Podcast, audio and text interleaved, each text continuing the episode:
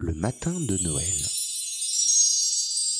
Ludovic avait une montre que son père lui avait offerte lorsqu'il avait achevé sa médecine. Une belle montre à gousset dont la finition squelette permettait d'apercevoir le mécanisme.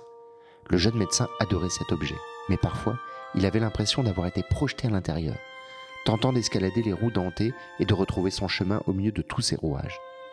Le fait est que, depuis quelques semaines, Ludovic n'arrivait plus à faire face à ses obligations professionnelles et personnelles. Il dormait mal et culpabilisé de ne pas être assez présent pour sa fille de 6 ans et pour ses patients. Sa femme, Mathilde, ne lui faisait pourtant aucun reproche, car elle savait qu'il faisait de son mieux. Cette année, elle lui avait simplement demandé une chose, une seule et unique chose. Sa présence le 24 décembre au matin, lorsque Zoé découvrirait les présents apportés par le Père Noël. Il manquait systématiquement ce moment à cause de son métier, et même une fois d'une grippe qui l'avait littéralement cloué au lit. Ludovic n'était jamais là pour découvrir les yeux de Zoé lorsqu'il se posait sur le sapin le matin du 25 décembre. Et en ce moment, Ludovic faisait le même cauchemar. Il n'était encore pas là pour Mathilde et Zoé. Et cette année, sa vie se trouverait bouleversée à jamais. Il se voyait hanté par les fantômes de Noël de Dickens qui invoqueraient des années après son absence et ses affreuses conséquences. Mathilde le quitterait et emmènerait leur précieuse Zoé avec elle. Il se noierait dans son travail pour oublier, passerait à côté de sa vie et deviendrait aigri et sec comme un vieux pruneau. Il savait bien que tout cela n'était que le fruit de son imagination, qui, allié à la fatigue, lui faisait perdre pied et noircir ce qui n'avait pas raison de l'être. Cependant, inlassablement, le cauchemar revenait et le précipitait dans ses sombres pensées. Ludovic ne croyait point en la fatalité. Il avait donc décidé d'apposer sur la porte de son cabinet de Belhabre un panneau indiquant qu'il ne serait pas disponible le jour de Noël et que, si ses patients avaient un souci de santé, il devait contacter le SAMU. Il les avait aussi informés en amont lors de ses visites à domicile et pendant ses consultations.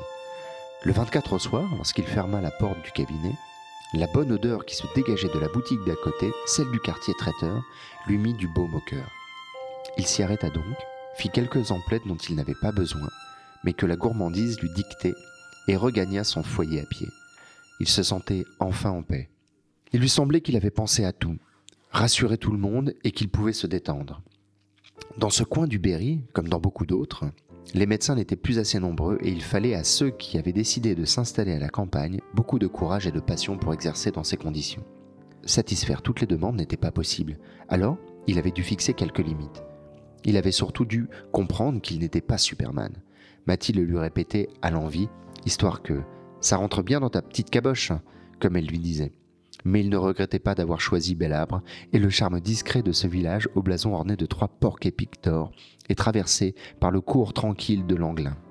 Ici, tout semblait plus simple et, même si la frénésie de la ville commençait à contaminer certains Bélabrais, il était, pour la plupart, épargné par la surconsommation et le diktat de l'urgence.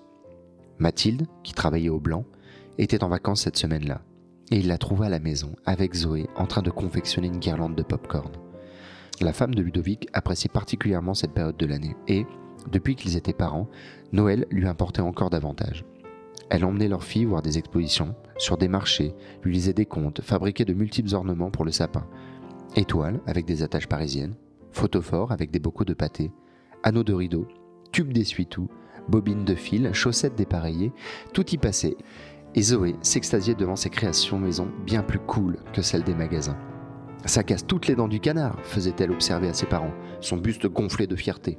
En effet, la petite avait une façon bien à elle d'utiliser les expressions françaises. Elle en faisait plutôt tout un gâteau que tout un fromage, parce que, franchement, le gâteau, c'est bien meilleur bon que le fromage. Elle disait à sa grand-mère paternelle qu'elle riait comme une dodue, et à son cousin qu'il pouvait aller se faire faire des œufs à la poêle quand il l'embêtait. Bref, Zoé était une petite fille, comme tant d'autres, à la langue bien pendue. Elle accueillit son papa avec emphase comme chaque soir, comme chaque fois qu'elle le voyait en fait. Qu'il soit parti une semaine ou plusieurs heures, il semblait toujours lui manquer infiniment. Le programme du réveillon et du jour de Noël était immuable chez les Le Charpentier. Réveillon tous les trois avec maman au fourneau, puis jeu jusqu'à ce que le marchand de sable vienne frapper à la porte de Zoé. Lendemain matin, arrivée de la famille, découverte des cadeaux, ouverture des paquets et repas tous ensemble. Et cette année, pas d'urgence, pas de remplacement, pas de grippe, rien. Ludovic dormirait sous le sapin s'il le fallait, mais il ne raterait pas un matin de Noël de plus. Mais on ne décide de rien en cette période particulière de l'année. Un peu avant d'aller se coucher, Ludovic reçut un premier appel.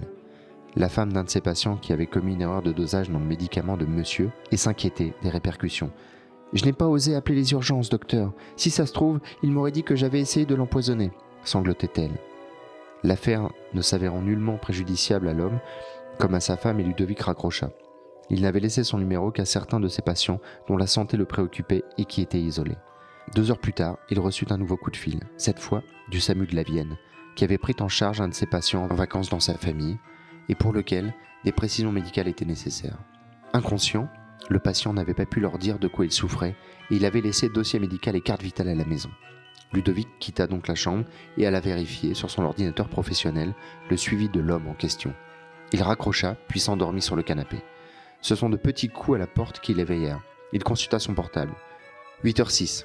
Le soleil n'allait plus tarder à se lever et à éveiller Zoé et Mathilde. Ludovic se précipita vers l'entrée. Devant lui se trouvait Nono de la Forge. Faut absolument venir de suite, docteur. La Valentine, elle a fait les siennes. Elle est par terre dans sa cuisine et elle répond plus. J'ai appelé le SMU, mais ils vont pas arriver de suite. Ils sont à zon, venez donc. Ludovic le dévisagea, puis se tourna vers son salon. Le canapé, la table, le sapin. Zoé n'allait plus tarder à se lever. Sa famille, comme celle de Mathilde, est arrivée et il ne serait encore pas là? Encore? Valentine était la doyenne de ses patientes. Une femme atypique, qui était rebouteuse, disait-on, mais qui savait consulter le médecin lorsqu'il le fallait. Elle savait barrer le feu et apaiser certaines douleurs importantes. Pourtant, sur elle, ses pouvoirs n'avaient aucune action. Valentine n'avait jamais fait le commerce de ce don et vivait dans une modeste maison au milieu des champs. Même avec les explications de Nono, les urgences auraient de la peine à localiser son domicile. Il ne pouvait pas attendre. Il s'habilla à la hâte, prévient sa femme et s'éclipsa après avoir jeté un coup d'œil à Zoé qui dormait paisiblement. Ludovic apporta les premiers secours à Valentine et, grâce à Nono, l'ambulance arriva à bon port. Elle avait échappé belle et devrait rester sous surveillance médicale pendant plusieurs mois, mais tout irait bien. Ludovic tint à l'accompagner jusqu'à l'hôpital de Poitiers, où elle fut finalement conduite. Elle ne reprit connaissance qu'en arrivant dans le service. Alors que l'on s'activait autour d'elle, son regard se posa sur son médecin, là, à son chevet, alors qu'il n'aurait dû y avoir personne. Valentine n'avait jamais pu être mère, et son dernier amoureux était parti depuis bien trop longtemps pour qu'elle s'en souvienne. Le reste de sa famille ne lui avait pas survécu. Ludovic lui sourit, et elle esquissa une réponse. Elle souleva une main qu'elle posa sur la sienne. Sa peau rencontra la froideur du métal.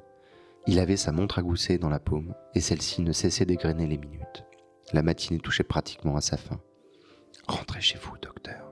Elles vous attendent, murmura faiblement Valentine. Ne vous inquiétez pas. Je vais y aller, mais je voulais être certain que vous alliez bien. Il vous reste encore quelques minutes avant que Zoé ne s'éveille. Oh, ma petite louloute, elle doit être debout depuis un moment déjà et avoir déballé tous ses cadeaux, et même ceux de sa mère, plaisanta-t-il. La main droite de Valentine s'éleva, son index décrivit une boucle dans le vide, puis retomba sur le lit. Il est encore temps, dit-elle avant de s'endormir. En un battement de cils, Ludovic était de nouveau chez lui, sur son canapé en pyjama. Il entendit Zoé dévaler les escaliers en hurlant Maman, papa, le Père Noël est passé Sa fille sauta dans ses bras, alors qu'il sentait encore le contact de la peau de Valentine contre la sienne. Sur la table basse, sa montre à gousset marqua la demi. Il était 8h30 et nous étions le 25 décembre.